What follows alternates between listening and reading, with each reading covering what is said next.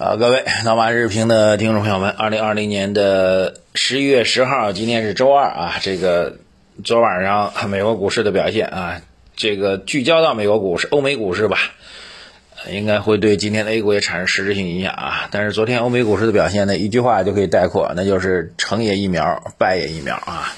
那败倒是谈不上啊，这个因为昨天指数呢大涨的，但是涨过之后呢，接近尾盘的时候是回落的啊。道指呢是大涨了接近百分之三，百分之二点九五。纳斯达克是下跌的百分之点五三，标普呢是上涨百分之一点一七啊。原因呢就是大概在北京时间昨天晚上九点钟左右吧，这个美国的辉瑞公司宣布他们的疫疫苗的研究啊，新冠肺炎疫苗的研究。已经出现了重大的进展啊！根据他们的双盲测试呢，在第二次注射啊，现在疫苗新冠疫苗一般都是要打两次针的。第二次注射之后七天，疫苗有效性超过百分之九十。这意味着什么呢？意味着首次注册二十八天之后就能够达到保护的效果，效果呢好于此前的预期。而且呢，辉瑞给了一个数据啊，这个数据呢就是那么。他们今年年内的生产数量能够达到五千万只，到明年的生产数量可以达到十三亿只啊！这消息出来，整个海外市场一下就嗨了啊！嗨到哪里呢？就是这个指数大涨，然后黄金大跌，这个迅速的表达出来。啊，这事儿我觉得还是挺重要的，分这么几个层面给大家解读啊。第一个事情呢，就是。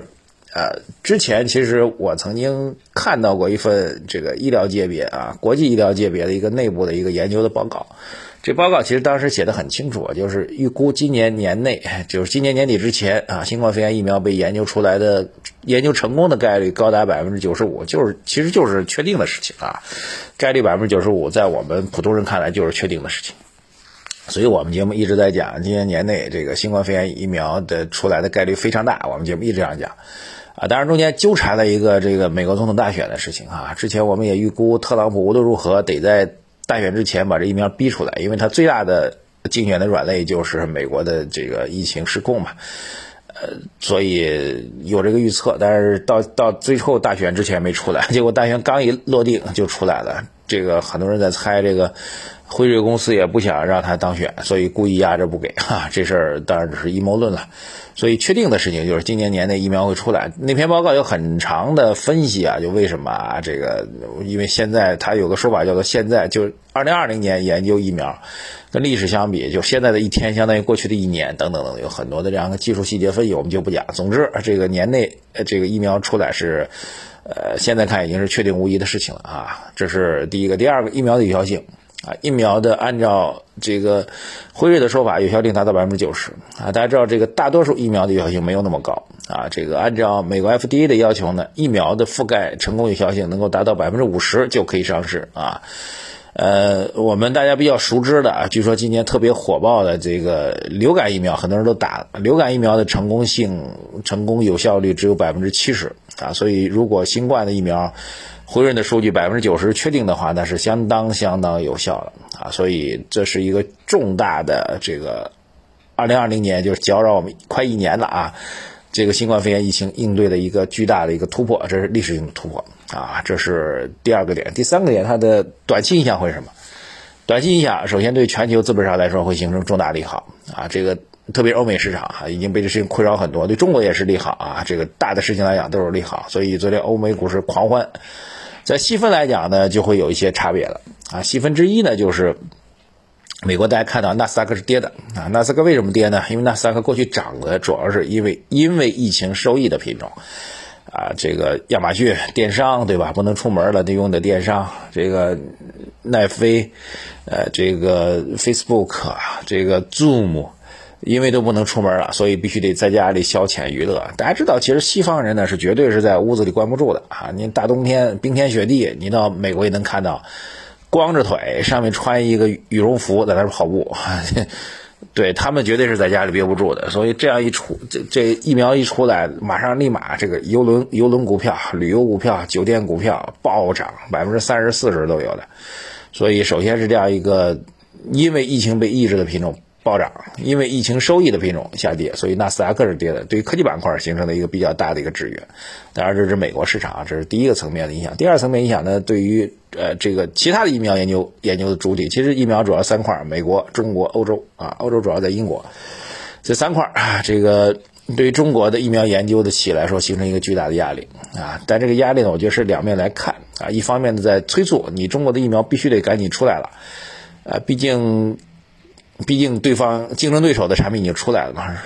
但是另一方面，给中国的疫苗呢，还是有一定时间窗口的。按照辉瑞的说法，现在是五千万，五千万。昨天一出来啊，这个巴西、印度、这个英国啊等等，都已经宣布要跟辉瑞马上接洽，要采购它的疫苗。那五千万其实不够用，显然不够用。但明年如果有十三亿的话，那可能就基本上就覆盖的主要人群了啊，这个基本上高危人群全部可以覆盖掉。所以，我觉得留给中国疫苗研究的企业也好，机构也好，还有大概一个一个季度到两个季度的窗口期。这一个季度到两个季度你不搞定的话，那全球市场肯定就丢去了。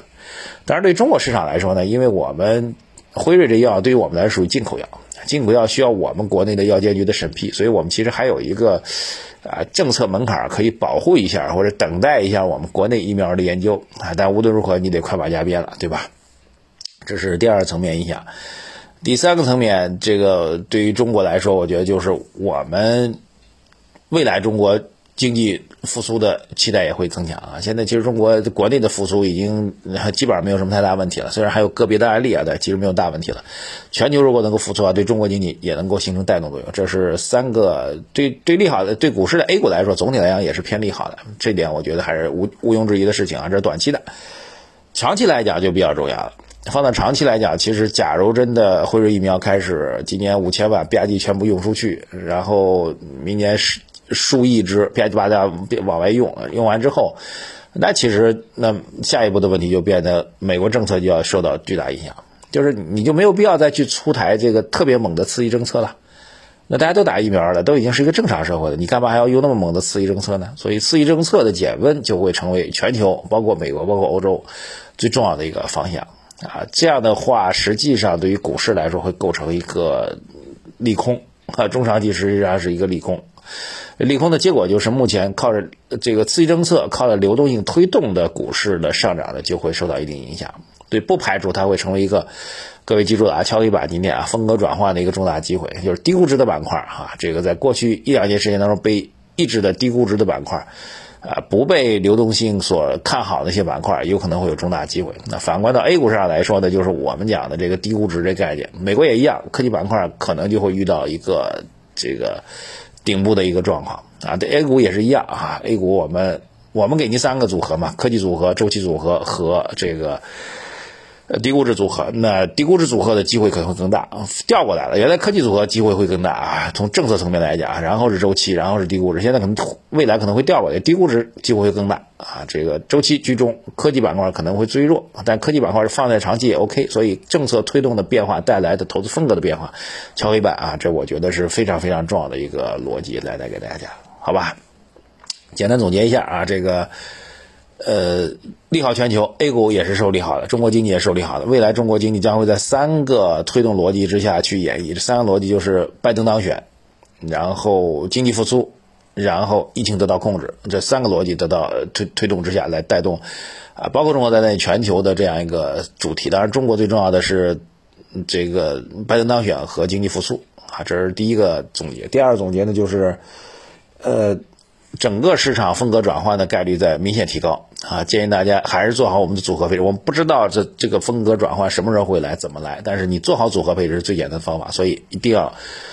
在微信公众号“财经马后曼”对话框输入“二零二零八八”，获取我们的投资组合的操作方式，获取长期稳健的投资回报，这是我们给您的最佳建议啊！不要去盲目再去压个股了，压个股难度是越来越大了。再次建议大家，好，谢谢大家！微信公众号“财经马后曼”留言、点赞、转发，多多推荐，谢谢大家，再见。